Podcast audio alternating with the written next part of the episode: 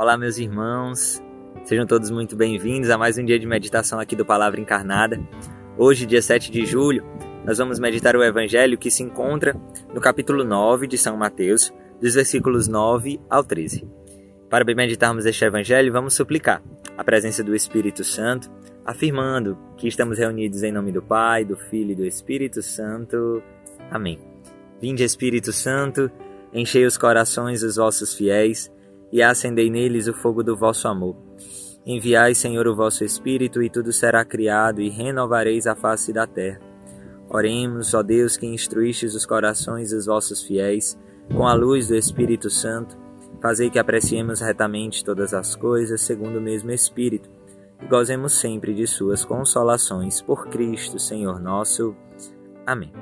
Vamos à leitura deste Evangelho de hoje. Ao passar adiante, Jesus viu um homem chamado Mateus sentado no posto de arrecadação e disse-lhe: Segue-me. E, e ele se levantou e o seguiu. E quando estava sentado à mesa em casa, vieram muitos publicanos e pecadores e sentaram-se com Jesus e seus discípulos.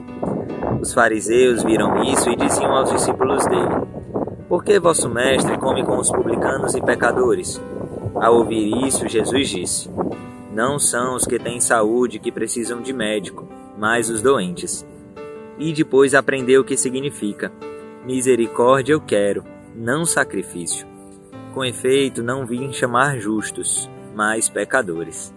Palavra da salvação, glória a vós, Senhor.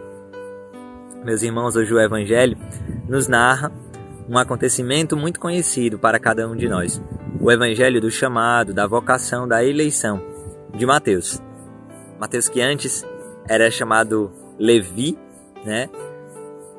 E que neste episódio hoje escuta do próprio Cristo o chamado irresistível, aquele chamado que o conquistou e o atraiu e o fez deixar tudo para seguir Jesus de todo o seu coração, de toda a sua alma, sendo capaz de se despojar dos seus bens, se despojar até mesmo do seu status, dos seus cargos, do poder que ele detinha por conta da sua profissão, da sua realidade, para unicamente e totalmente doar a sua vida pelo Cristo, por Jesus, o seguindo, aprendendo, caminhando ao seu lado e entendendo quais os sentimentos, os pensamentos daquele Senhor que Mateus ali conhecia no primeiro instante mas que havia ainda muito a fazer na sua história, na sua vida. E hoje, o Evangelho, ao narrar este episódio, que para nós já escutamos tantas meditações né, sobre, sobre este Evangelho, na liturgia a cada ano, mas algo que sempre nos chama a atenção é a radicalidade que Mateus acolhe e decide por seguir o chamado de Jesus. Jesus olha para ele e Jesus o olha não numa condição é, como podemos dizer, não numa condição perfeita. Jesus não encontra-se com Mateus quando Mateus estava no seu, vamos dizer assim, melhor momento. Muitas vezes é assim que nós queremos estar diante de Jesus. Nós queremos nos preparar, nós queremos até nos apresentar diante de Jesus como aqueles que já estão prontos, aqueles que já são bons o suficientes. É, muitas vezes nós queremos nos colocar diante do Senhor como aqueles já que não se veem mais como necessitados, mas a partir mesmo de uma lógica que nos leva a querer estar prontos. Eu devo ser bom o suficiente para estar diante de Jesus. E não foi assim que o Senhor encontrou Mateus e o chamou. Na verdade, Mateus se encontrava no, na coletoria de impostos, no posto de arrecadação e aquele local que, para a realidade daquela época, era um, uma profissão, aquela que Mateus exercia, de muito estigma. Mateus, na verdade, era visto constantemente como um traidor do seu povo, pois ele, sendo judeu, cobrava impostos do judeu amando dos romanos. E Jesus o encontra justamente ali, naquele local onde muitas vezes Mateus recebia injúrias, calúnias, onde muitas vezes carregava um fardo de ser taxado, de ser apontado, de ser condenado. Tantas vezes, tantas vezes. E ali, Mateus, naquela realidade, naquela condição, ele tem o olhar de Jesus diante do seu olhar. E a voz de Jesus que lhe chama, sem muito arrudeio, e diz: Mateus, segue-me. E Mateus imediatamente se levanta, deixa a coletoria de impostos e segue Jesus. E nessa mesma disposição, essa radicalidade nos atrai sempre, porque Mateus ele não questiona, muitas vezes realmente ele nem pergunta, talvez ele nem compreende. Mas este encontro com Jesus, com a pessoa de Cristo, não com uma ideia, não com que se ouvia falar de Jesus, mas com ele mesmo. Ele escuta a voz do Mestre, que olha nos seus olhos, na sua condição, na sua realidade, lhe chama e acolhe o chamado. Assim, muitas vezes é conosco também. Muitas vezes escutamos, temos a experiência de partilhar sobre a vida de Cristo, ouvir, né? saber tantas coisas por tantas fontes. Mas quando atualizamos e fazemos a nossa experiência pessoal com Cristo ressuscitado, também muitas vezes nosso carisma com o Cristo crucificado e abandonado, encarnado nos mais pobres, quando atualizamos essa experiência e saímos de alguma maneira da superfície, daquele campo muitas vezes em que nós não deixávamos Cristo realmente nos enxergar da maneira que nós somos, mas sempre deixamos Cristo nos enxergar através de aparências, através da superficialidade.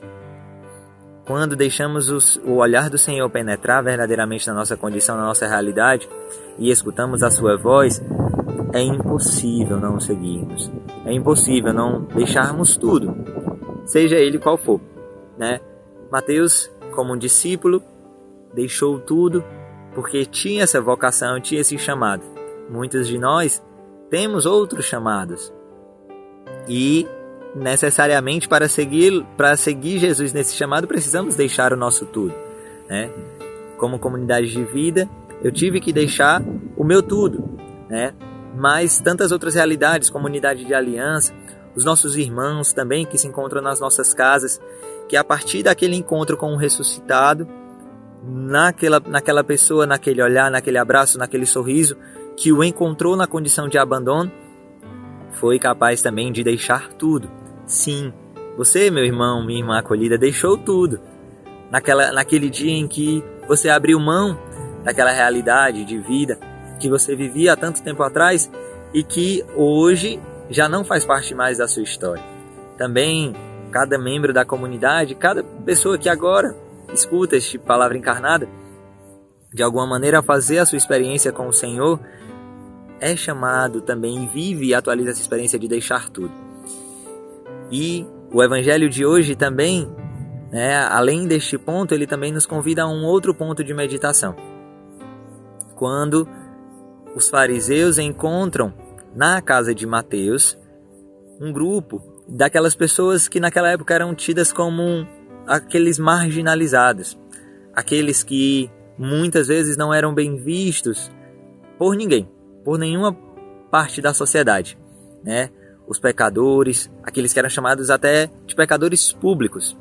E Jesus está ali. O Senhor está ali no meio deles. E ele é questionado, os discípulos de Jesus são questionados: por que vosso mestre senta-se com os cobradores de impostos, com os pecadores? E aí, Jesus, na sua tranquilidade e na sua firmeza, ele responde: eu não vim chamar os justos, mas os pecadores. Jesus nos mostra aqui que a lógica do reino de Deus ela é muito distinta da lógica que nós estamos habituados no nosso cotidiano. Muitas vezes somos tentados a olhar o outro, seja nos nossos meios profissionais, seja no, nos meios em que o mundo nos oferece atualmente, a olharmos por aquilo que as pessoas podem nos dar, a olharmos por aquilo que os outros podem nos oferecer, a olharmos para o outro na medida que ele nos oferta algo em troca. Mas Jesus não. Jesus nos ensina aqui a lógica do amor gratuito, do amor livre, do amor que na verdade vai ao encontro justamente da miséria, do pecador. Não compactua jamais com o pecado, mas não se afasta e não desvia o olhar do pecador, não desvia o olhar daquele que necessita de misericórdia. Assim também hoje nós somos chamados a imitar este ato, este comportamento de Jesus, aprendermos com o Evangelho que somos chamados a voltar o nosso olhar, a inclinar a nossa vida, a gastar as nossas forças, as nossas energias, nos consumindo por aqueles que muitas vezes o mundo diz, o mundo aponta, a lógica do mundo nos mostra que devem ser deixados de lado. No nosso carisma, nós somos muitas vezes chamados a ir ao encontro do Emmanuel, o Deus conosco que se revela para nós de uma maneira muito específica no mais abandonado. Quando nós tocamos as chagas do próprio Cristo crucificado naqueles irmãos mais abandonados, nós fazemos essa experiência de olhar aqueles que muitas vezes não têm o que retribuir e viver verdadeiramente a alegria do Evangelho que nos diz: quando deres uma festa, convida os pobres, os coxos, os aleijados, pois eles não terão como te retribuir, e assim serás feliz, experimentará uma verdadeira alegria, né? Então, hoje o Senhor nos faz este convite, esses dois convites, a partir do Evangelho. O convite a dizer sim, a partir de uma experiência pessoal com o Cristo, aquilo que Ele nos chama. Hoje, o que é que o Senhor lhe chama pessoalmente a partir deste Evangelho? Na sua, na sua oração pessoal, na sua meditação pessoal deste Evangelho, o Senhor também pode lhe falar, lhe fazer um convite especial hoje. E qual vai ser a sua resposta? E também Ele nos chama a exercer a nossa missão como cristãos, não nos deixando levar pela lógica do mundo, que exclui, que separa, que deixa de lado aqueles que não nos podem retribuir, ou aqueles que muitas vezes até eu não me identifico, aqueles que não fazem parte do meu núcleo, daqueles que eu acho que deveriam ser os destinatários né, da evangelização. Mas a igreja é muito clara e é muito direta ao afirmar que os destinatários privilegiados da evangelização, do anúncio do reino de Deus, são os pobres, né? aqueles que verdadeiramente, assim diz né, na Evangelii Gaudium, que são os, os preferidos né, da igreja e os preferidos, porque são os preferidos do próprio Cristo. Então, a partir deste convite do Evangelho de hoje, do testemunho de Mateus, nós podemos neste dia decidir, decidirmos responder ao chamado de Jesus, consumindo a nossa vida por aqueles mais necessitados. Que possamos neste dia pedir também a intercessão da Virgem Maria e ela nos confirme nos nossos propósitos e confirme também nesse despojamento de ir ao encontro e de acolher o chamado de Jesus com alegria. Ave Maria, cheia de graça, o Senhor é convosco. Bendita sois vós entre as mulheres, bendito é o fruto do vosso ventre, Jesus. Santa Maria, Mãe de Deus, rogai por nós, pecadores, agora e na hora de nossa morte. Amém. Estivemos e continuaremos reunidos em nome do Pai, do Filho e do Espírito Santo. Amém.